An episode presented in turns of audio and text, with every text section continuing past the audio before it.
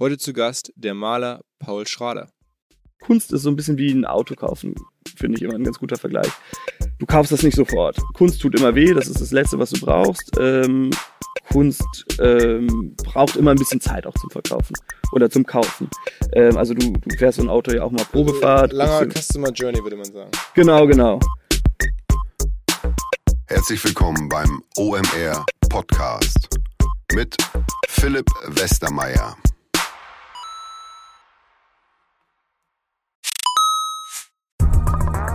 Weil die Kolleginnen und Kollegen von Instaffo, also der Jobplattform für den Tech- und Sales-Bereich, von der ich hier schon häufiger berichtet habe, mittlerweile bei uns doch groß engagiert sind hier im Podcast. Ihr hört immer wieder hoffentlich von Instaffo. Deswegen habe ich die Kollegen vor kurzem mal selber persönlich kennengelernt und war wirklich sehr angetan. Sie haben mir dazu erzählt, es gibt eine neue Finanzierungsrunde in die Firma. 10 Millionen werden da investiert. Das ganze Thema wird also immer relevanter. Daher nochmal hier mit Nachdruck der Hinweis. Wer Menschen sucht im Bereich Tech und Sales, denkt an Instaffo. Die haben da scheinbar wirklich eine neue magische Soße gefunden, wo sie über ihre Plattform ein automatisiertes Matchmaking zwischen Arbeitnehmer und Arbeitgeber ermöglichen und das ist im direkten Marktvergleich dreimal effektiver, was die Quote von Bewerbung zu Einstellung angeht. Hilft natürlich auch, dass sie bereits über 100.000 passende Talentprofile auf der Plattform haben und dass man sehr, sehr schnell ins Gespräch kommt. Innerhalb von 48 Stunden bewerben sich die ersten Talente bei den Arbeitgebern oder man kann sogar als Arbeitgeber einer vorselektierten Gruppe an Talenten aktiv eine Nachricht schicken oder sie zum Chatten einladen, um sich noch schneller kennenzulernen und zu prüfen, könnte das passen. Also nicht nur ich und die Geldgeber offensichtlich glauben an Instaffo, sondern auch mittlerweile über 1800 Firmen, darunter O2,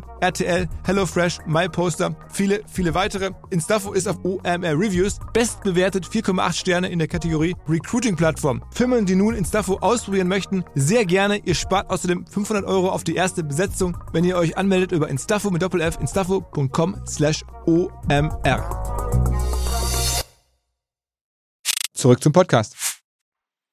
Diese Woche bei uns äh, im OMR-Kosmos gar nicht so viel los. Wir sind mit der ganzen Firma auf Klassenfahrt, früher hieß es Betriebsausflug, äh, gefahren.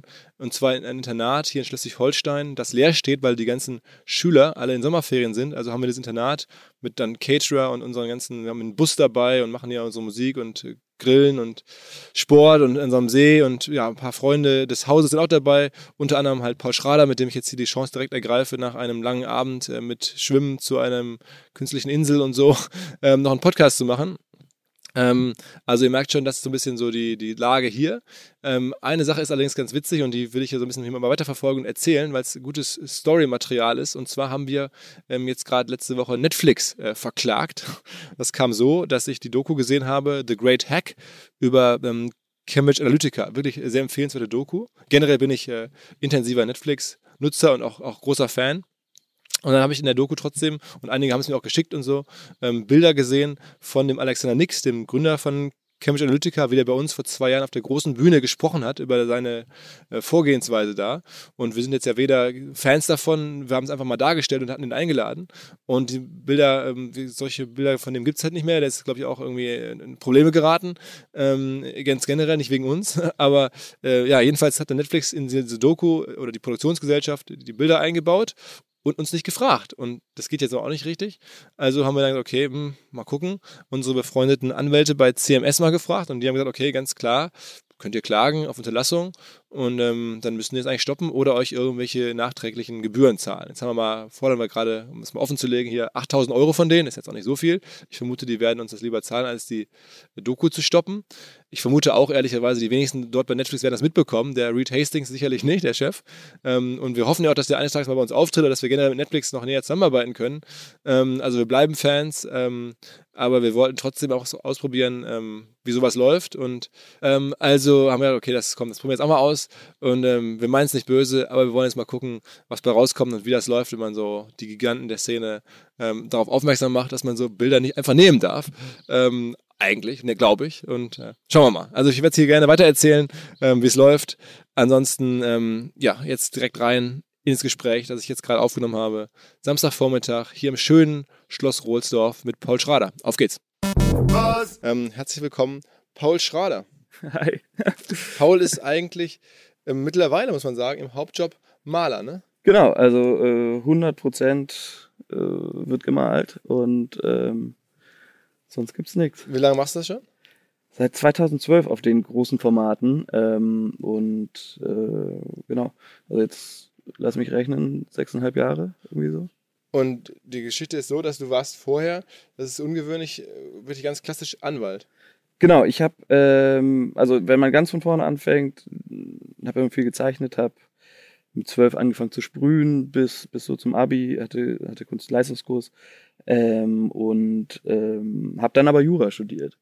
So irgendwie, ne, um was vermeintlich Vernünftiges zu machen und äh, hätte eigentlich gerne Kunst studiert. Äh, das Jurastudium war dann relativ lang, also mit ersten Examen, Doktorarbeit, zweiten Examen.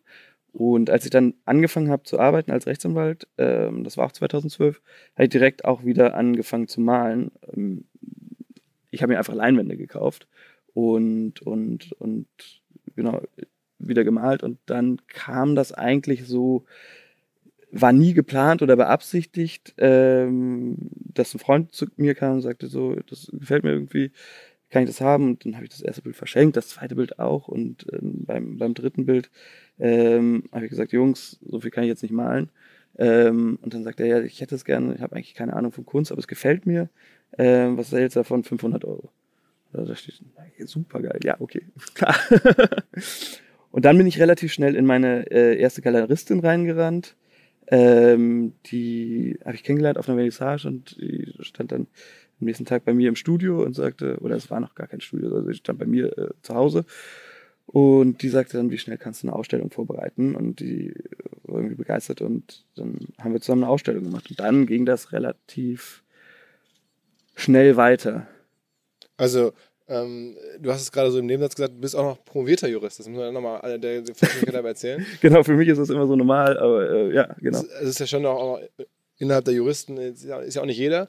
Ähm, und dann hast du bei einer, einer Top-Kanzlei, die man äh, dem Namen nach kennt, wenn man sich ein bisschen für Wirtschaft oder Jura und so interessiert, dann ähm genau, eine, eine, große englische Kanzlei war das äh, in, in, in Hamburg und Jungs und Mädels. Da. Also schon eine, eine schon richtig fertige äh, Jura-Karriere, jetzt nicht irgendwie so da irgendwie Feldwald und Wiesen, Anwalt irgendwie mit einem Examen, whatever. Also schon nee, richtig, nee, genau. also ich habe im amerikanischen und europäischen Kartellrecht promoviert, dann bei, bei ich nenne jetzt den Namen nicht, aber eine größere britische Kanzlei, ähm, sechseinhalb Jahre da gearbeitet und ähm, ja, das. Und jetzt sag mal vielleicht, also um das einmal sauber abzuschließen, du bist jetzt auch nicht, weil man das ja auch mal glaubt, irgendwie vielleicht die Eltern ähm, sind irgendwie Künstler oder, oder schwerreiche Leute, die dann ihrem Sohn jetzt ein Hobby finanzieren, sondern deine Eltern, hast du gestern erzählt, sind, glaube ich, Lehrer oder so. Ne? Genau, meine Eltern sind beide Lehrer, äh, also war alles immer gut, ne? Und, äh, aber es war nie so, dass man jetzt sagen kann, äh, man ist total abgesichert und kann machen, was man will und muss kein, kein Geld verdienen.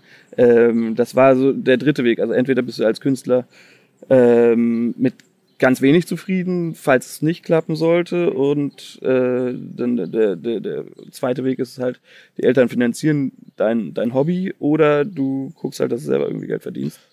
Und dann lass uns mal, weil das jetzt ja irgendwie kein sehr visuelles Medium ist, ein Podcast, kurz ein bisschen beschreiben. Ich meine, man kann dir ja bei Instagram folgen, äh, Paul Schrader aber ähm, so die deine Bilder aussehen, die sind ja schon recht groß und das, du malst jetzt ja nicht irgendwie so die Windmühle oder so, weiß ich nicht, sondern du malst ja wirklich, sagen wir mal, sehr abstrakt, kann man sagen, oder? Genau, ähm, also ich versuche, äh, oder in der Kunst gibt es, finde ich, immer so zwei, zwei Schienen, die, die so die Außenkanten markieren. Das ist irgendwie einmal das Konzeptionelle und dann das Sinnliche und dazwischen dann ähm, ganz viel, also ganz viel an, an Mixen. Und mich haben immer die Bilder interessiert, wenn ich auf einer Messe war oder im Museum oder auf einer Ausstellung, ähm, die, die mich so berühren. Also ich bleibe davor stehen und bin einfach gecatcht von denen und berühren mich als Betrachter für so einen Moment ähm, auf eine sinnliche Weise, ähm, auf dieser Gefühlsebene. Und das versuche ich mit meinen Bildern eigentlich auch, diesen Moment zu kreieren zwischen Betrachter und Bild oder, oder und Kunstwerk, ähm, dass die Leute einmal wow sagen, davor stehen und, und ähm, so ein bisschen aus unserer schnellen äh, Realität äh, stehen bleiben und rausgenommen werden. Aber da sind auch die Bilder, wo jetzt ich, wenn ich jetzt Kunst leihe, wo dann Leute sagen, boah, das könnte ich doch auch so ein paar Farbkleckse irgendwie, das könnte ich doch auch. Das ist, das ist ja schon die Kategorie, ne? Ja, ja, total. Also äh, hört man ganz, ganz oft. Dann kann man nur sagen, ja, dann mach doch, go. Das ist ja auch das Schöne an der Kunst. Also du brauchst kein Staatsexamen, um da irgendwie äh, loszulegen, sondern du brauchst eine Leinwand, ein bisschen Farbe alles äh, relativ schnell zu besorgen und dann ähm, go. Aber so eine Galeristin, die ja, wie du gerade sagtest, schon entscheidend war für deine Karriere, die hat dann sofort erkannt, okay, der Typ ähm, hat da irgendwie eine, eine, Tiefe in, dieser, in diesen Bildern und das ist, der ist irgendwie real, sodass sie sofort Lust hatte, mit den Ausstellungen zu machen. Genau, ich glaube, du brauchst dann einmal ganz viel Glück und äh, diese Leidenschaft. Also ich habe zum Beispiel nie gemalt, um ein Bild zu verkaufen, sondern es wurde mich mal im Interview gefragt, ähm, was würdest du denn machen, wenn du jetzt keine Bilder mehr verkaufen würdest? Würdest du dann weitermalen? Da habe ich gesagt, ja klar, ich habe auch damals angefangen zu malen oder auch als Kind, das ist vielleicht das Beste, zu sprühen, doch nicht, weil ich irgendwie äh, das irgendwie verkaufen wollte später mal, sondern äh, weil du diesen Inner Drive hast, also so, eine, so, eine, so einen Antrieb, der dich dazu bringt, das zu machen. Und ähm, wenn das dann am Ende, und das finde ich so überraschend, andere Leute auch noch gut finden, super cooles Kompliment und, und wenn äh, jemand dir ein Bild abkauft, ist das natürlich auch super schön und ich bin auch gar keiner, der sagt, das Geld finde ich total scheiße, das, das gefällt mir nicht. Ähm, aber darum geht es nicht. Also es geht um das Machen, um, um das Schaffen von, von den, den Bildern und um das Malen.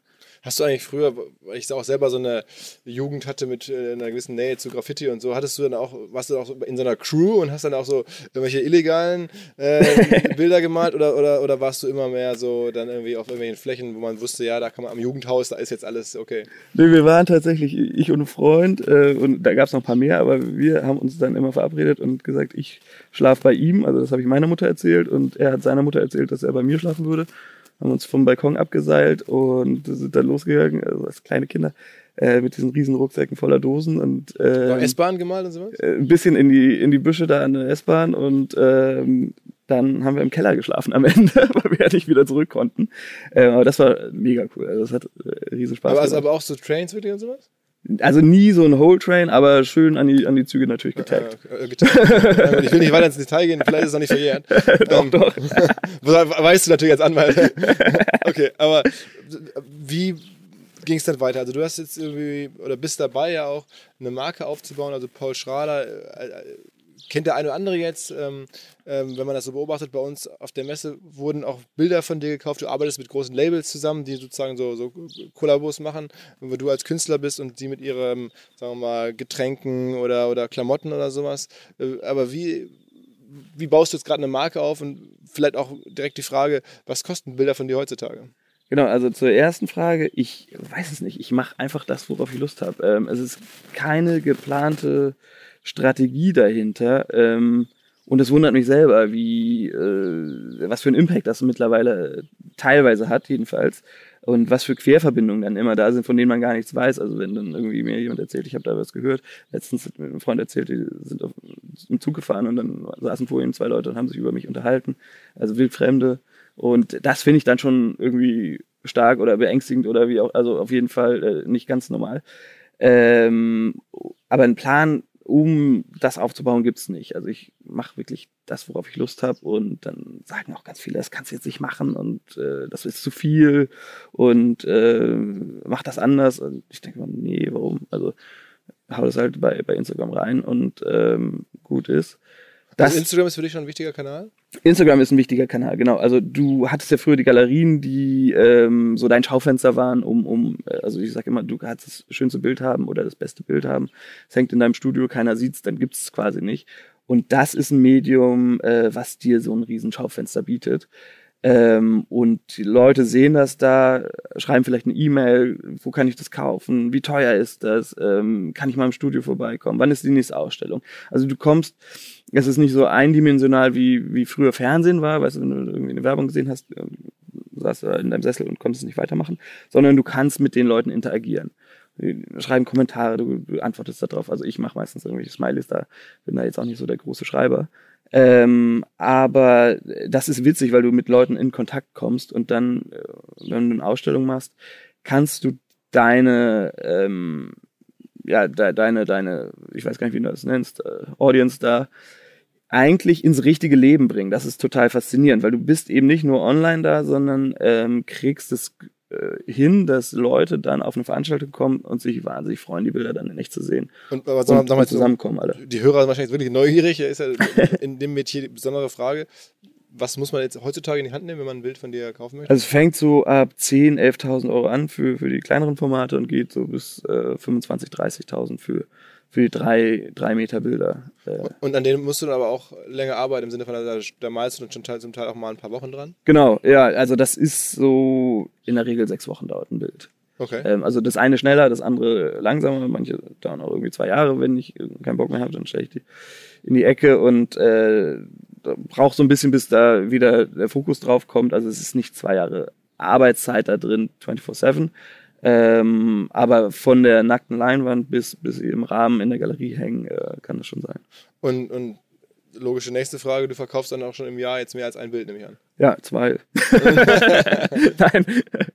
Also da ist schon, da ist schon richtig sozusagen Ich- auch ich- Menge da. Ich schaff, nee, ich nicht mehr natürlicherweise als, als 20 Bilder im Jahr. Das Zu, ist zu malen überhaupt. Zu malen, genau. Ja. Das ist so die Grenze, die, die sind eigentlich in der Regel auch alle verkauft. Also es ist meistens ausverkauft. Oder ich versuche immer eine Ausstellung vorzubereiten. Wir machen jetzt was in Köln zusammen. Ähm, Genau, bei unserer Aftershow-Party nehmen wir dich mit sozusagen, um Genau. zeigen. Ja? genau, genau. Und das äh, macht mir jetzt natürlich schon ein ungutes Gefühl, weil der Termin immer äh, schneller kommt. Und ich äh, habe natürlich Sachen jetzt zu Hause im, im Studio, die dafür geplant sind, aber dann kommen die Anfragen und dann weiß man nicht, ah, wenn ich es jetzt verkaufe, ist es natürlich super, aber dann habe ich nichts mehr zum Ausstellen. Ähm, ja, das ist immer so das Dilemma, aber es ist ein schönes. Und, und ähm, du musst noch mal ein bisschen beschreiben, weil ich beobachte, dass du auch sehr viel mit Brands arbeitest. Also habe ich ja gerade schon erzählt, mit Marken, die sozusagen ihre eigene Story oder ihr Storytelling, ihre Marke anreichern, indem sie mit dir Kollaborationen machen. Beschreib das mal so ein bisschen. Genau, das ist natürlich immer ganz verlockend. Ähm, Gerade, äh, ja, irgendwie, wenn die, wenn die mit Geld locken, da kann man ja ganz ehrlich sein. Ähm, das versuche ich eigentlich nicht mehr zu machen ähm, oder das will ich nicht mehr machen, ähm, sondern ich will nur noch das machen, worauf ich Lust habe, äh, aus, aus einer künstlerischen Perspektive. Ähm, also ich will das noch gar nicht verraten, was, was, worüber wir da gestern gesprochen haben ähm, für, für nächstes Jahr. Das wird, glaube ich, ganz stark. Ähm, dann gibt's eine Sache, ja, ich weiß gar nicht, wie detailliert ich jetzt werden darf. Aber es gibt so zwei, drei Sachen, äh, da habe ich richtig Bock drauf und, und die, die werden richtig cool. Und den Rest oder den großen Rest, also so commercialige Sachen, stelle ich halt ein. Okay, aber hast du schon auch gemacht, hat dir am Anfang auch geholfen? Weil ich meine, so, so, so Brands haben ja auch irgendwie Audience oder haben ja auch äh, Following zum Teil. Total, genau. Wenn, wenn du so eine Marke mit einer großen Strahlkraft hast, wie, äh, ich sag jetzt mal, das ist ja auch kein Geheimnis, steht da im, im Dings drin, wie, wie Louis Vuitton oder so, ähm, dann ist das natürlich mega cool. Die haben mit, mit der Fondation Louis Vuitton in Paris so eine der, der bedeutendsten Kunstsammlungen, finde ich jedenfalls in Europa. Ähm, warst du mal da in, in Paris, da, Nee, in nee. diesem Gary-Bau?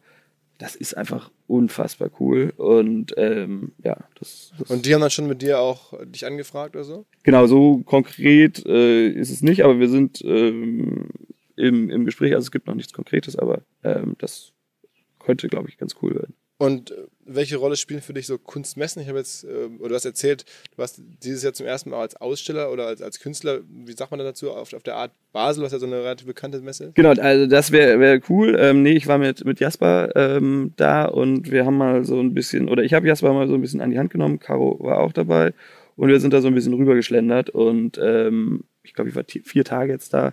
Ähm, das ist, finde ich, ich habe damals in Freiburg Jura studiert und war deshalb immer sowieso da, das ist eine halbe Stunde entfernt mit dem Zug. Und die Art Basel ist halt so die, die coolste Kunstmesse der Welt, weil du siehst einfach alte Meister, du siehst äh, das Allerneueste, du hast unten diese Unlimited, das ist eine, eine Riesenhalle ohne ähm, Messestände, sondern da sind äh, die Objekte, die nicht auf Messestände passen, weil die einfach zu groß sind. Ähm, da war zum Beispiel äh, von einem Künstler so ein Raum nachgebaut, der so ein bisschen ähnlich aussah wie die saudi-arabische Botschaft in, in Istanbul, wo der Khashoggi ermordet wurde. Und da war einfach nur eine Metallliege drin. Du bist da reingekommen, ähm, warst alleine, warst eine Minute in diesem Raum eingeschlossen und hast dieses beklemmende Gefühl irgendwie gekriegt, was da passiert ist, ohne dass da mehr war. Also es war nur dieser Raum mit der Metallliege und äh, so Polster an den Wänden wie so eine Gummizelle so ein bisschen. Und dann bist du nach einer Minute irgendwie doch verändert rausgekommen. Also Aber, aber sag nochmal, das heißt, du selber, du bist, du warst dann da, hast dich da mehr connected und jetzt nichts verkauft oder so. Nee, nee, genau, genau. Ich, ich habe da als, als ganz normaler Gast irgendwie geguckt. Okay, okay. Aber es, die, die, die Quadratmeter dort kaufen halt Galeristen, die ja eigentlich den Space kaufen, sozusagen.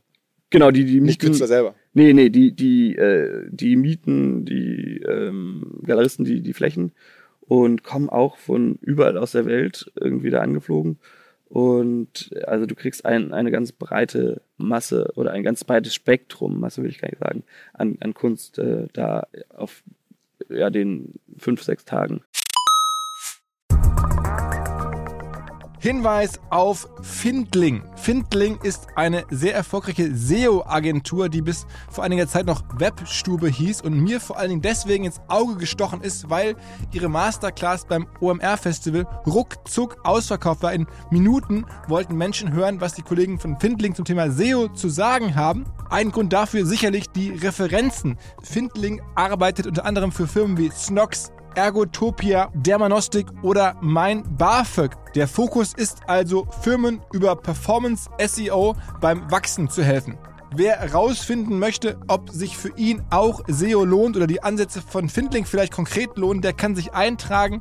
Es gibt keinen Sales Call, sondern eine kostenlose Beratung unter findling.de slash OMR. Also auf der Landingpage eintragen und dann gibt es eine Beratung, wenn es richtig gut läuft, vielleicht von Maurice Marinelli, dem Gründer persönlich.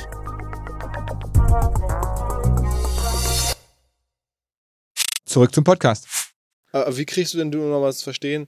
Ähm, auch jetzt irgendwie 20 Bilder, da musst du ja irgendwie eine gewisse Reichweite haben, wenn man so jetzt wirklich mal in Marketing denkt. Mhm. Ähm, es müssen ja zigtausende von Leuten die Bilder sehen, damit dann jemand einer sagt, okay, ich kaufe was, weil es ist ja eine Conversion-Rate, wie man im Marketing sagen würde, ist ja bei Kunst jetzt nicht irgendwie 2% oder 3%, sondern also das im Sinne von, dass jeder Dritte, der vorbei, also jeder Dritte von 100 ähm, dann kauft. Und es kauft ja wahrscheinlich jeder, weiß ich nicht, Hunderttausendste, der das sieht, hat das Geld, hat die Möglichkeit, überhaupt das zu kaufen. Ja, das, Ähm. das stimmt. Also die Zielgruppe ist relativ spitz, ähm, was schade ist. Also die wird natürlich auch immer spitzer, umso gefragter die Bilder sind, umso höher gehen die Preise, umso mehr Leute äh, haben dann eigentlich nicht mehr die Möglichkeit. Also was, was, was total schade ist, weil viele schreiben mir, die sagen, ich bin Student, ich finde die Bilder total cool und äh, wie teuer sind die? Und dann schreibe ich das ganz, ganz neutral.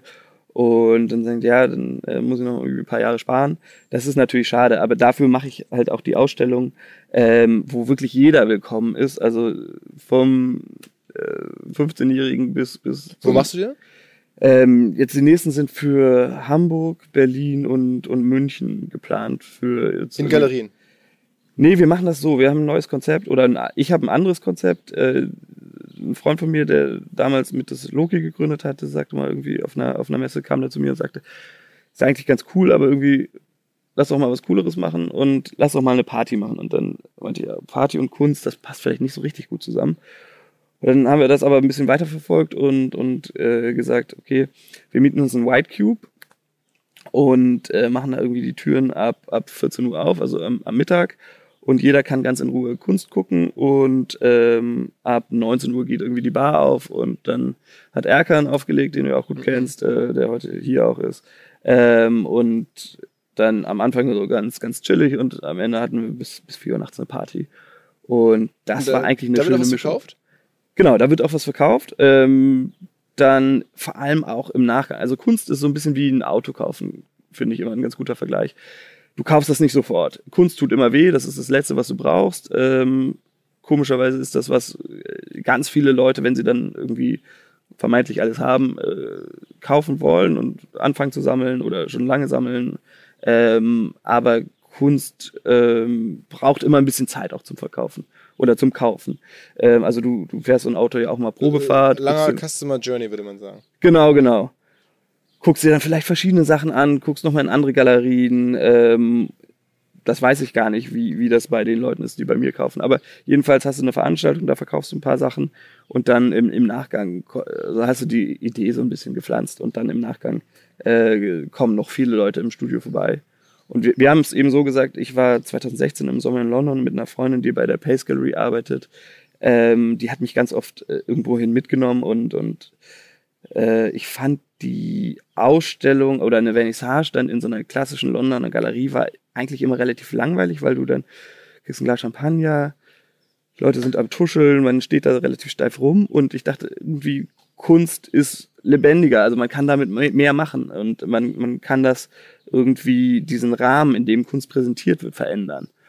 Und das ist eigentlich ganz cool, weil du ähm, dadurch ähm, auf einem Abend oder einem Wochenende, letztes Mal hatte ich mit Olaf Hayek, ein Freund von mir, ein Künstler aus Berlin, Ausstellung in Hamburg im März war das. Und da haben wir gesagt, okay, wir machen einmal Freitag eine Vernissage und am Samstag ganz normal mittags auf und abends äh, nochmal, will gar nicht sagen eine Party, aber Digitalism hat aufgelegt, äh, Erkan hat aufgelegt, äh, wir hatten gute Drinks und ähm, das war auf zwei Tage sozusagen verteilt. Ähm, und wenn du das machst, dann hast du natürlich eine ganz andere Stimmung in der Galerie, als wenn du eine Galerie hast, die jetzt vier Wochen eine Einzelausstellung macht und am Mittwochmittag kommt da mal einer vorbei. Also das ist dann relativ unspannend, finde ich. Mhm. Äh, sondern du, du lädst, du, du rahmst die Bilder und tust sie dann eigentlich in noch einen größeren Rahmen. Also du, du baust ähm, was da drumrum, was irgendwie so ein, so ein Vibe hat oder ein Gefühl äh, kreiert, also eine, eine Stimmung kreiert. Aber also was, was man bei dir auch beobachten kann, ist, dass du generell auch Reichweite aufbaust digital. Also du hast irgendwie, eine Rolle spielt die, spielt die ähm, Galerie, aber du machst, zumindest wenn man das so beobachtet, sehr viel Kooperation mit Influencern. Ähm, auch mit, sagen wir mal, hier, hast du gerade schon gesagt, sehr, sehr großen Accounts äh, aus Deutschland. Ähm, ist, das, ist das eine Strategie? Ist das Zufall? Ist das einfach so dein Leben? Oder wie ergibt sich sowas? Das ist, also ich würde das gar nicht als Kooperation bezeichnen, das ist einfach äh, Zufall. Also Caro kam zum Beispiel vorbei. Caro auf, Dauer ist das? Dann? Genau, genau. Eine der größten deutschen Influencerinnen, so mit Millionen Followern, ne? Genau, und die kam auf einer Ausstellung da im, im März vorbei bei, mit Olaf Hayek und wir haben uns gut verstanden, bisschen hin und her geschrieben und äh, ich hatte dann ein Essen gemacht ähm, für alle Leute, die da äh, mitgeholfen haben. Also Digitalism war da, die Fotografen, die den ähm, Katalog gemacht haben, waren da, äh, die Leute, die das organisiert haben, waren da. Also wir waren so acht, acht, neun Leute und die sagte, Caro, komm, komm noch vorbei, wenn du willst. Und dann äh, kamen die und, und das war total nett. Also es ist eher so eine Art, also ist eine Freundschaft eigentlich und gar nicht, dass wir sagen, ey, Caro, das würde jetzt äh, krass gut passen. Ich habe sie auch nicht gefragt, ob sie irgendwas posten würde oder so. Das, das hat sie so gemacht. Ähm, das ist, oder mit Liberta jetzt das letzte. Liberta ist auch eine Influencerin? Genau. Und äh, ich war mit Linda verabredet, das ist eine Fotografin und äh, eigentlich nur zum Essen und sie sagte, dann wollen wir nicht mal irgendwie Fotos machen. Und ich sagte, ja, ich, ich mache eigentlich immer super langweilige Fotos mit dem Handy, ähm, fotografiere den Bilder ab, dann hast du immer den, dieselbe Einstellung. Und wir sagten dann, okay, lass uns doch mal gucken, ob wir eine Szene davor kreieren können und die Bilder einfach im Hintergrund haben. Und dann äh, haben wir gesagt, okay, wen nehmen wir dann dafür? Komm, wir rufen mal Liberta an. Haben Liberta angerufen, die meinte, ja, ich habe nächsten Mittwoch Zeit, geil, lass machen. Und äh, dann hat irgendwie die äh, PR-Agentur von Dior davon Wind gekriegt, hat gefragt, können wir euch da ausstatten? Und ähm, so kam das. Also es war auch wieder völlig ungeplant und, und äh, aber total lustig. Aber es ist dann schon irgendwie ein Vorteil, in dieser Szene zu leben, wo man solche Kontakte hat und wo solche Leute ähm, mehr oder weniger in ihrem Leben deine Kunst präsentieren. Ja, also das ist auf jeden Fall ein, äh, so ein Riesenglück, aber null geplant und ähm, ja, das, was ich vorhin gesagt habe am Anfang, also mit du rennst in die erste Galeristin rein, irgendwie ergibt sich das alles so. Ich weiß gar nicht wie. Aber dann, weil dein eigener Account ist, du hast jetzt ein paar tausend Follower. Ja, ist nicht so, nicht, ist relativ überschaubar. Im, genau, jetzt im Vergleich zu den Millionen Accounts oder so, äh, ist es ja super klein. Ne? Ja, ja, wobei ich überhaupt gar nicht weiß, was das für einen Impact hat. Also das, so als, als Caro auf der Ausstellung war, ähm, waren es, glaube ich, 1000 Follower mehr danach. Ähm, das ging relativ schnell, das war super messbar, also das hast du gesehen. Ansonsten macht man ja so viel und du weißt gar nicht, was du machst was welche Auswirkungen hat. Also du kriegst die, die Korrelation da nicht. Ne, also ich kenne jetzt zum Beispiel Caro Dauers Followership nicht genau, aber ich würde mich jetzt auch wundern, wenn da so viele Leute darunter sind, obwohl es sehr viele sind, die jetzt im, im, im zigtausende Bereich äh, Kunst kaufen würden. Ja, man ahnt immer gar nicht. Also ich, ich gehe ja nie zu Leuten hin und frage sie, ob sie ein Bild kaufen wollen, sondern ich kriege irgendwie so vier, fünf Mal die Woche eine E-Mail und äh, ja, was kosten die Bilder, wo kann ich die anschauen, finde die irgendwie cool ähm, kann ich mal vorbeikommen? Und dann äh, sind 80 Prozent der Leute, wenn man dann sagt, ja, klar, komm vorbei. Und dann sind die im Studio und äh, erfahren dann die Preise und dann äh, sagen sie, ja, finde ich cool, aber ist mir eigentlich zu teuer, habe ich nicht oder habe ich, aber will ich dafür nicht ausgeben, das ist mir zu viel. Das sind so 80 Prozent. Und 20 Prozent oder vielleicht sogar weniger, vielleicht sind es nur 10 Prozent, sagen dann, ja, cool, ähm, ist genau das, was ich suche, möchte ich haben. Ähm, also die. Also bist du manchmal schon überrascht, wer dann auf einmal sagt, ich hole mal jetzt irgendwie 10.000 Euro raus? Total. Also da gibt es echt mehr Leute, als man denkt. Okay. Also er, erstaunt mich immer so als, als äh, ganz normalen Menschen, würde ich immer sagen. Und, und wie, also du bist ja schon so ein bisschen so eine, äh, bewusst jetzt in dem klassischen Kunstbetrieb so ein, so ein ah, fährst du so einen anderen Angang. Also wie, wie sehen dich jetzt klassische, sagen wir mal, äh, Kunstbeobachter, Feuilleton-Reporter oder Journalisten? Ist, bist du da so ein bisschen so, so ein Typ, ist, bist du, ist das trotzdem kredibel? Ja, also das gibt zwei Meinungen. Also einmal äh, arbeite ich ganz, oder was ich, ich arbeite, aber ich treffe ganz viele Leute ähm, aus den Bereichen, die du gerade erwähnt hast, die das total cool finden. Äh, dann gibt's aber auch, also äh, ich habe mit einer Berliner Galerie letztens geredet, die habe ich in, in Basel getroffen. Ähm, der war so ein bisschen pikiert, der sagte, nee, das äh, kannst du nicht selber verkaufen, das macht man nicht. Der sieht natürlich so ein bisschen seine Fälle davon schwimmen, ähm, weil wenn du jetzt als Galerist einen Künstler hast, den Leute anschreiben können, äh, die kommen im Studio vorbei, äh, dann bist du als Galerist eigentlich überflüssig. Ne? Also bist du eine, unsere äh, häufige hier gehörte Story ist Direct-to-Consumer-Brand. Ähm, du bist sozusagen auch eine Direct-to-Consumer-Brand. Das ist wohl so. Äh, äh, dass, dass man direkt, direkt bei dir kaufen kann sozusagen. Genau, also du, du, du kaufst es nicht, ich verkaufe nichts online, ähm, also ich glaube, das würde auch nicht funktionieren. Ich glaube, Prints kannst du ganz gut online verkaufen, ähm, die sozusagen so bis zu einer Schwelle von vielleicht 5000 Euro oder so, das ist immer das, was ich höre äh, funktioniert. Du hast dann auch ein Widerrufsrecht. Also stell dir mal vor, du kriegst so ein 3-Meter-Bild im Paket äh, und sagst dann, ach, nee, gefällt mir doch nicht, schicke ich wieder zurück. Das funktioniert so nicht. Die Leute würden das, glaube ich, auch gar nicht kaufen, weil die müssen das schon mal auf einer, auf einer Vernissage gesehen haben oder einer Ausstellung und äh, kommen dann nochmal im Studio vorbei. Also wie das Auto, das kaufst du irgendwie auch nicht online. Mhm. Ähm, wobei du das, glaube ich, bei Tesla schon kannst. Ne? Ja, es nimmt zu. Ich glaube, es nimmt zu. Und ähm, also mal gucken, was die Zukunft bereithält. Das, das mag sich ja noch verändern.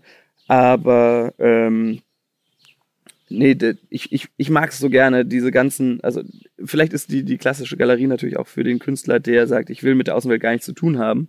Und das soll mal jemand anders machen, äh, der soll für mich reden. Äh, da ist das natürlich nach, nach wie vor das richtige Modell.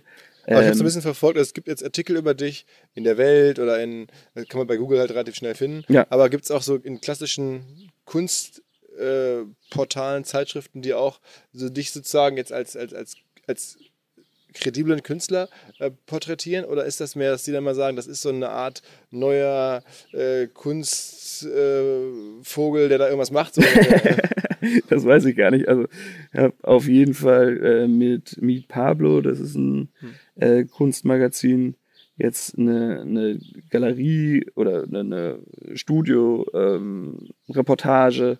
Ähm, ähm, genau das, was du erzählt hast von der Welt, den, den ersten Artikel, ähm, der war eigentlich ganz cool. Der hat es auch cool auf den, auf den Punkt gebracht. Der ist jetzt schon ein bisschen älter. Ich weiß gar nicht, wann er rauskam. Weihnachten 2017 ja. oder so. Ne? Ähm, nee, und ich war äh, mit, mit Jasper Ram äh, von euch äh, auf der Art Basel und der sagte dann, komm doch mal mit zu Vitra. Und ähm, da war ein Vortrag von der CEO, ich habe den Namen, leider vergessen, von Vitra. Und jedenfalls mit, mit Virgil Abloh, die hatten ein Projekt gemacht äh, zu so einer Vision 2035. Und jedenfalls Virgil saß da auf der Bühne. Er ist der, der Chefdesigner von Louis Vuitton und Off-White und äh, war früher Stylist von Kanye West und sagte eigentlich, ich äh, ist relativ unwahrscheinlich, dass ich hier bei Vitra auf der Bühne sitze und euch was erzähle, weil ich komme irgendwie aus Chicago. Die, die Wahrscheinlichkeit ist sehr gering. Aber was er gesagt hat, das fand ich super interessant und das, das spiegelt so oft diese Geschichten, die ja nicht nur mir passieren, äh, sondern heute so ähm, oft ja zu hören sind. Sagte, ich habe eigentlich alles, was ich gemacht habe, war für Kids und wenn die Kids das cool finden ähm, und die 14 bis 17-Jährigen haben einfach so eine Macht durch dieses online verfügbar, die die sind halt die Generation, die da äh, irgendwie bei Instagram den Ton angibt oder immer mehr jedenfalls. Und die hatten diese Macht, ihn da hochzuspülen und zu sagen, das finden wir cool, das wollen wir sehen. Ähm, und eigentlich, ich habe ja am Anfang gesagt, bei mir gibt es gar keine Strategie oder sonst wie was, sondern ich mache das, worauf ich Lust habe. Und, und wenn das dann andere cool finden, dann um, umso schöner. Aber denkst du manchmal, dass es auch eine Situation geben könnte, wo du wieder zurück in den Anwaltsberuf wechseln musst, vielleicht? Ähm, nee, glaube ich nicht. Irgendwie, also das soll ich jetzt gar nicht doof anhören, aber irgendwie haben die Bilder, ich weiß nicht, ich kann da irgendwas, was Leute offensichtlich fasziniert, ähm, das, da mache ich mir überhaupt keine Sorgen. Aber ich, ich arbeite super gerne als Rechtsanwalt. Also das habe ich gar nicht aufgegeben, weil ich äh, das nicht mehr wollte, sondern weil es einfach zeitlich nicht mehr ging. Ähm, also da hätte ich auch überhaupt keine Angst vor, jetzt äh, wieder in der Kanzlei zu sein. Ähm, eigentlich ganz im Gegenteil. Also das wäre auch schön, aber der Tag hat leider nur 24 Stunden. Und ähm, nee, habe ich gar keine Angst vor.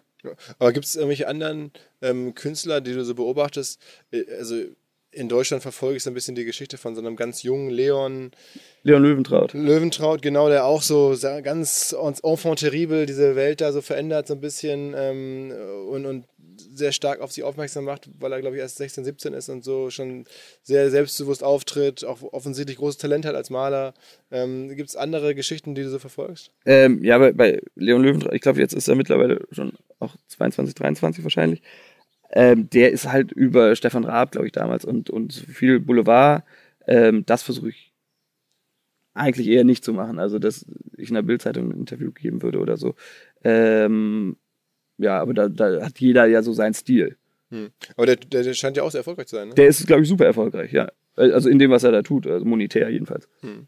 Aber okay, aber der, der hat auch natürlich dieselben, dieselben Themen, dass, dass er auch, ja, man hört es so ein bisschen, dass er auch nicht, dass er auch nicht irgendwie ganz unumstritten ist. Ne? Nee, genau. Also das ist, glaube ich, wenn du dich auf das Boulevard einlässt, äh, dann, dann geht das natürlich schnell. Aber gibt es andere, auch in, weiß nicht, in den USA, Asien, irgendwelche ähm, Maler oder Künstler, wo du sagst, okay, abgefahren, wie die das jetzt gerade machen? Ja, ja Carves ist zum Beispiel so einer, du kennst den mit den Crossed äh, Eyes, ähm, also die, die Riesenfiguren, die dann unter der Golden Gate Bridge liegen oder vom Vulkan. Ähm, das ist schon richtig abgefahren. Und das zeigt eigentlich, also das mal skaliert. Wie heißt der, gibt es einen Insta- Instagram-Account dazu? Ja, äh, also K-A-W-S, ganz easy, äh, wie man schreibt, wie man spricht.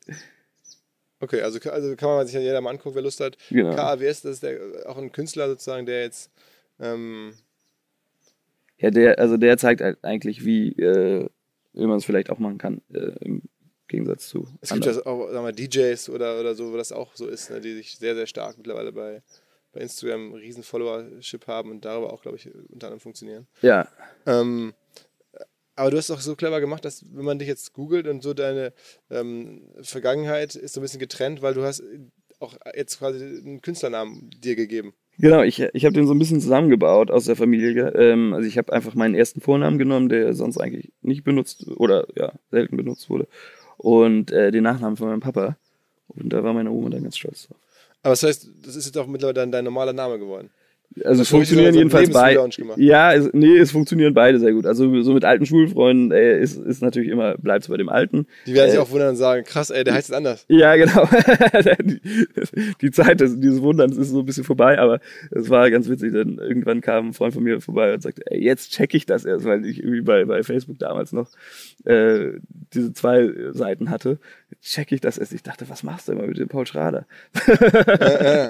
Das war ganz witzig und äh, Aber es war schon von dir auch, das war zumindest eine, eine klare Entscheidung zu sagen, ich habe keinen Bock, dass ich jetzt irgendwie immer als Anwalt oder als, weiß ich nicht, gefunden werde, sondern ich brauche jetzt irgendwie da eine klare Identität. Genau, genau. Also das war so die, die Idee. Ich will jetzt nicht unbedingt als Anwalt gegoogelt werden und, und, und dann hat man die Bilder dazwischen, muss das immer erklären. Ähm, jetzt ist es ganz witzig, äh, zumindest habe ich gerade Fotografen kennengelernt, die, ähm, also beim Arbeiten eigentlich, und äh, da ist so eine richtige Freundschaft entstanden und ähm, die bleiben trotzdem bei Paul. Alle, alle, alle äh, Post äh, mit, mit Paul Schrader kommt bei mir an.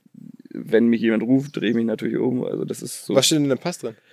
Äh, beides tatsächlich als Künstlernamen halt eingetragen. Okay, okay, okay, krass. spannende neue Anlagemöglichkeit, von der ich vorher so noch nicht gehört hatte. Und zwar unser Partner Liquid, eine der führenden deutschen Vermögensverwaltungen. Fünfmal in Folge zu Deutschlands Top-Vermögensverwalter gewählt worden. Moderne Vermögensverwaltung auf Family Office Niveau heißt es, aber sie bieten das halt auch jetzt immer mehr der Breite an. Also man muss nicht unbedingt sehr reich sein, um in die Sachen investieren zu können, die erfahrungsgemäß wirklich Spaß machen. Dazu zählt unter anderem auch Private Equity, eine Anlageklasse, die in den letzten 20 Jahren, in 16 Jahren, den Aktienmarkt global outperformed hat. Also Private Equity sehr lukrativ für die, die damit investieren können, aber kann halt nicht jeder. Bis eben jetzt, wo Liquid es möglich macht, sogar, und das ist das Neue, mit einem Sparplan, wie man das von klassischen Börsenanlagen kennt, mitzumischen. Also neues Produkt, das heißt Liquid Private Equity Next. Und da kann man, wenn man sich auf 10.000 Euro festlegt und jeden Monat etwas bereit ist zu sparen, einsteigen und dann von den Renditen von Private Equity mit profitieren. Wer darüber mehr wissen möchte, natürlich alle Infos wie immer in den Show Notes oder unter liquid, L-I-Q-I-D liquid.de slash omr. Also liquid.de slash omr. Da könnt ihr rausfinden, ob das für euch passt. Und ihr bekommt mit dem Code OMR 2024, OMR 2024 bis Ende Juni diesen Jahres 200 Euro Willkommensbonus und eure Zeichnungsgebühr in Höhe von 1% des Gesamtinvestments entfällt. Zurück zum Podcast. Ähm, also wir haben schon darüber gesprochen, Zukunftssorgen äh, machst du dir in dem Sinne keine. Du hast ja auch eine super, aber hättest jetzt zumindest eine super äh, zweite, zweite Option. Ähm, und Strategie gibt es auch nicht, sondern du bist happy, wenn du die Bilder, die du äh, die du malst, verkaufen kannst und das scheint so zu sein? Ja, gar, ja, gar nicht so. Ich, ich bin eigentlich nur happy, wenn ich malen kann. Und wenn dann jemand noch was kauft, äh, ja, auch nicht traurig. Aber das ist immer ein schönes Kompliment, aber das ist nicht, nicht das Ziel. Wenn man, also ich ist ja ein Business-Podcast und ich bin dann immer fasziniert, wenn ich mir anschaue, wie manche Künstler es geschafft haben, so quasi so sehr industriell, ähm, eigentlich wie eine Fabrik zu arbeiten und irgendwie einen Wahnsinnsausstoß zu haben an Kunst, wo sie selber äh, gar nicht groß mehr beteiligt sind, außer dass sie den ganzen ihren Namen geben und irgendwie noch einmal drüber gucken, so ungefähr. Ähm, sowas wäre aber nichts für dich. Nee, das, das wäre nichts für mich. Ich finde das immer das Coolste, wenn du weißt, okay, so eine Serie funktioniert zum Beispiel und dann äh, fängst du wieder komplett neu an und, und ein New Yorker Galerist sagt immer zu mir, das eigentlich das, was du machen musst, ist dich selber überraschen und das versuche ich immer. Ähm, das gelingt einem natürlich nicht immer, aber das ist immer so ein bisschen der Anspruch oder das Ziel, zu gucken, ähm, was kann man Neues machen und nicht äh, die große Maschine anwerfen und das Zeug raushauen. Und denkst du, dass die Preise für deine Bilder, ich meine, die sind jetzt schon ganz gut, das ist gerade irgendwie bei 10.000 geht es los, 60.000 wird auch schon mal bezahlt für ein Bild. Ähm, erwartest du da einfach oder bist, gehst davon aus, dass in, in, zwei Jahren, wenn wir da zusammensitzen, dass du dann, wenn man dann einen Paul Schrader kaufen möchte, dann muss man mal mindestens 20.000 hinlegen oder dann ist man schon bei 100.000 für, für, für Also ja, wenn man, wenn man jetzt in die Vergangenheit guckt äh, und da so Rückschlüsse zieht, dann kann das auf jeden Fall gut sein. Am Ende ist das ein Marktpreis. Also das ist der Preis, den Leute bereit sind zu zahlen. Und in einer 1 zu 1 Situation ist das vielleicht anders. Da sagt jemand, nee, das äh, will ich nicht. Und dann hast du irgendwie einen anderen Druck. Aber wenn 100 Leute ein Bild wollen, äh, dann setzt sich das ganz gut ab. Und, und jetzt bei der Million Tour Gallery die letzten zwei Jahre war ja immer die Versteigerung mit Christie's für einen guten Zweck. Ähm, und da sind immer für die kleinen Formate äh, 12.000 bis 13.000 Euro ähm, aufgerufen worden. Und das ist wirklich dann die Marktlage. Also da hast du Leute, die das ersteigern. Ähm, und da hast du einmal den Markt so richtig abgebildet, wie du das dir nicht äh, schulbuchmäßiger vorstellen kannst. Also wo ist dann äh, der Letzte bereit, das zu zahlen. Und Shoutout übrigens an die Millantor Galerie, ja? auch äh, ja, Hamburger die mega. Sozusagen. Ja, ja. Genau. Ja. Ähm, okay, äh, aber sozusagen klassische Auktionshäuser und so bist du da auch schon oder Museen, ist sowas auch für dich ein Thema? Ähm, wir haben gerade Gespräche, kann ich gar nicht sagen mit wem, aber äh, gibt es. Äh, also Museen. Mit Kunsthallen, genau. Mhm. Und ähm, ja, das ist mega spannend. Also ist das so der, der, der ultimative Ritterschlag für einen Künstler, wenn du dann in einem geilen Museum hängst? Ja, schon wahrscheinlich, ja. Also Weil das, das ist noch ein, noch ein Lebenstraum, dass irgendwann, keine Ahnung, ein großes Museum anruft oder so? Ja, das wäre cool. Also das äh, will ich gar nicht so sagen, dass ich darauf hinfieber oder so, sondern das, äh, also wenn das kommt, dann bei mir kommt ja sowieso alles irgendwie so komisch, ungefragt und äh, glücklich auf, auf, also so glückliche Zufälle sind das ja meistens. Ähm, aber wenn das passiert, dann würde ich auf jeden Fall. Aber das ist dann schon die oberste sagen, Stufe. Also auf, auf, der einen Seite ist es halt wieder der, der Marktpreis für die Kunst, logischerweise. Und dann ist es irgendwie die Anerkennung durch, durch Kuratoren in, in Museen. Ähm, und das zieht dann den Preis dann auch wieder nach oben. Also in dem Moment, wo dann ein großes Museum sagt, okay, den hängen wir jetzt hier aus oder den machen wir jetzt eine Ausstellung, dann ähm, ich, äh, geht der Preis sofort hoch. Ich glaube, alles, was äh, Sichtbarkeit macht, ist immer äh, förderlich irgendwie. Und der, ich lasse, also mein, mein Prinzip ist eigentlich, ich lasse den Preis immer auf, auf einem Level, wenn, wenn ein Bild verkauft wurde, dann wird es nochmal, also die, dasselbe Format, äh, wird dann noch zwei, dreimal auf den Preis verkauft und dann geht es irgendwie ein, 2000 Euro hoch. Und äh, so entwickelt sich der Preis. Und das ist aber auch die Strategie deines, oder hast du einen festen Galeristen aktuell? Ich habe äh, drei Galeristen, mit denen ich zusammenarbeite, immer so projektbezogen, mehr oder weniger. Alles Deutsche? Äh, alles Deutsche. Der eine ist in, in Kuala Lumpur und ähm, sitzt da und macht so ein bisschen Asien. Asien ist immer schwierig, weil einfach weit weg äh, und logistisch. Aber jetzt hängen gerade zwei Bilder da bei äh, der Mercedes-Benz Art Night in Hongkong beziehungsweise die ist vorbei, aber die sind da immer noch in Hongkong. Und ähm, aber das ist immer ein bisschen schwierig, weil es einfach so weit weg Aber ist. das heißt, du bist, bist du dann eher ein nationaler Künstler oder auch hast du auch international mittlerweile ähm, Käufer oder, oder Also es hängen Bilder in London, in Zürich, eins hängt in Mumbai, das ist ganz cool, den habe ich in Hongkong kennengelernt. Äh, super netter Typ und ähm, gesagt, okay, das äh, hätte ich gern und dann haben wir es in, in Container getan und nach, nach Mumbai verschifft. Ähm, aber tatsächlich ist äh, das meiste doch in, in, in Deutschland. Also, also die Käufer sind zu 90% Deutsche. ja, genau. Also viel in München, viel in, in, in Düsseldorf und Hamburg natürlich, Berlin auch, wobei Berlin immer ein bisschen schwierigerer Markt ist, weil da passiert total viel.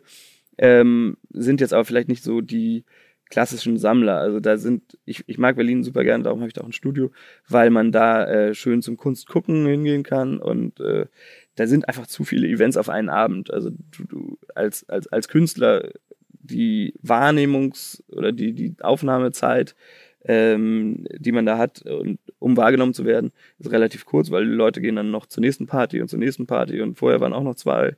Und, Aber die äh, ganzen großen Galeristennamen, also ich, ich beobachte das alles wirklich nur aus der Ferne, aber ähm, die sind alle in Berlin. die sind alle in Berlin, Ja, genau. ja. Aber von, diesen Darum ist das ja auch so viel, also, Also weil die alle in Berlin sind, da, da so quirlig ist. Aber von diesen Galeristen, die so eine eigene Galeristen-Brand geschaffen haben, sag ich mal, da gibt es jetzt ja so als jüngeren Galeristen Johann König zum Beispiel, es gibt irgendwie ähm, ja, verschiedene, glaube ich, in der Kunst, über die, so ein bisschen über die Kunstszene hinaus bekannte Namen. Ähm, bist du mit denen auch in Kontakt oder so? Äh, Johann König habe ich einmal in der DNA Gallery da zum Gallery Weekend getroffen, oder was ist getroffen? Also wir waren auf derselben Ausstellung da, das war ganz witzig. Und, äh, Aber es ist doch keine geschäftliche Beziehung nee, nee, nee, genau. Ich glaube, ich würde mal bezweifeln, dass er weiß, wer ich bin, aber ich weiß es nicht. Muss ich mal fragen. Okay. ähm, aber ich meine, es gibt ja auch andere, die die ganz großen deutschen Künstler führen, ne? Also ähm, Richter oder wie es alles. Total. Mit, mit einer Galerie ist es immer so, dass es irgendwie so ein bisschen wie eine Beziehung ist, äh, dass man da die, die richtige finden muss, die, die auch dann zu einem passt, also wo, wo oder wo beide zueinander passen, der Künstler zur Galerie und also weil die haben ja Konzepte und dann äh, muss die Kunst da auch irgendwie in, in, in so ein ganzheitliches Konzept irgendwie reinpassen. Ne? Okay, Also gar nicht so einfach. okay. Aber das heißt, du, du bist dann nirgendwo exklusiv oder so. Nee, ich, also mein Modell ist eigentlich, dass, äh, und das funktioniert ja auch ganz gut, äh, dass ich das für mich selber mache. Irgendwie war damals so, und äh, ist jetzt auch ein bisschen hochgegriffen, der Vergleich hinkt natürlich, aber äh, als Damien Hirst und Jeff Koons gesagt haben, okay, eigentlich, wir können das auch selber, wir haben die Tools da, die haben natürlich auch die Reichweite und die Strahlkraft, ähm, brauchen das jetzt eigentlich nicht mehr unbedingt, dieses Modell. Ähm, da konntest du als Kleiner sagen, ja cool eigentlich, ich habe hier so, ich mal, ich habe die Tools auch oder ich habe die in ganz klein bei Instagram, also fünf Follower, geil. Und die fünf fanden es gut. Ja. Ja, das ist ja eine total legitime Strategie. Also ich meine, aber das. Ui, nochmal so ein Special, Special Feature im Podcast, der Zusammenbruch des, des Liegestuhls, ähm, aber gut überlebt. Ähm, äh, also genau, so Jeff Koons und Damien Hirst sind ja genau so, so Beispiele, wo da Leute echt eine auch polarisieren, sicherlich, und, und eine Wahnsinns ähm, erzielen, aber das ist ja schon äh, du machst halt nie allen recht. Also, und das ist mir tatsächlich dann auch völlig egal. Äh, das, das kriegst du nicht hin. Und dass irgendjemand irgendwas zu meckern hat, das ist immer so. Ähm, ist aber völlig wurscht. Okay.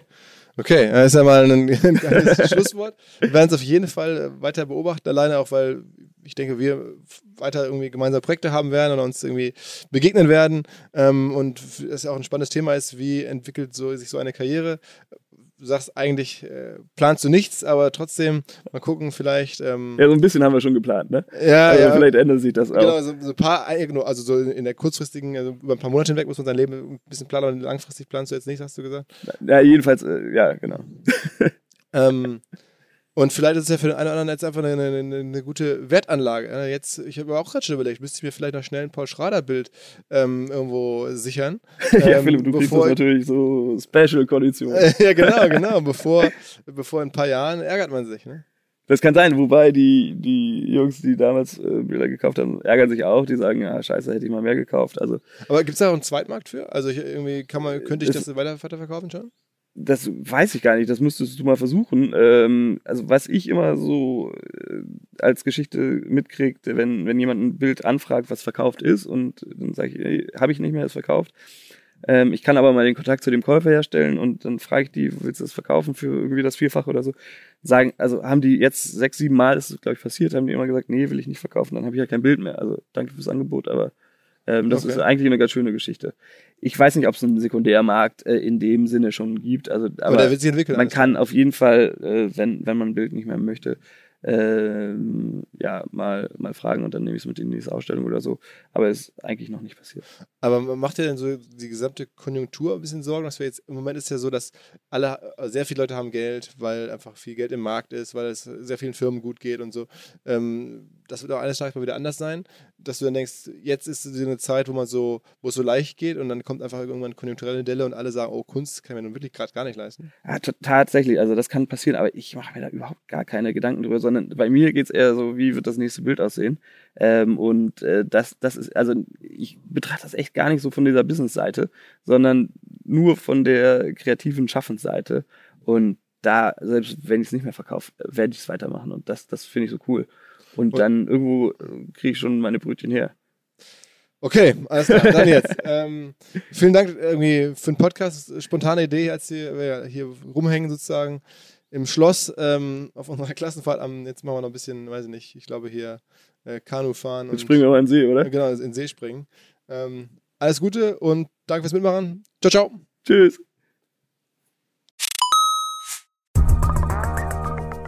Im jetzt kommenden Hinweis mal nicht AdTech oder B2B Softwarelösung, sondern mein Kollege Max, der sich mit Gin auskennt und alle unter 18-Jährigen jetzt bitte weghören, mir berichten wird, warum er Monkey 47 so besonders findet. Max, Ja, Philipp, es steckt direkt im Namen. Das sind die 47 Botanicals, die dem Ganzen einen einzigartigen Geschmack verleihen.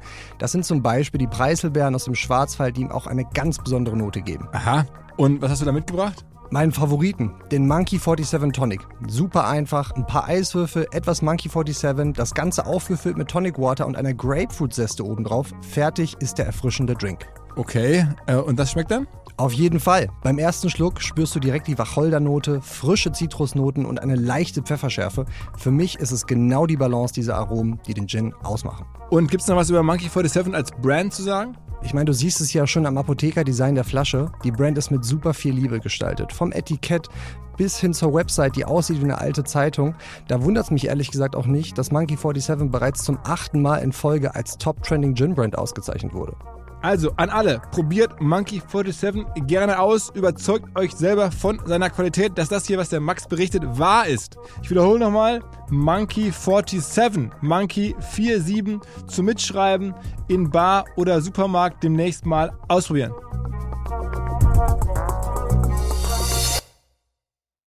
Zurück zum Podcast.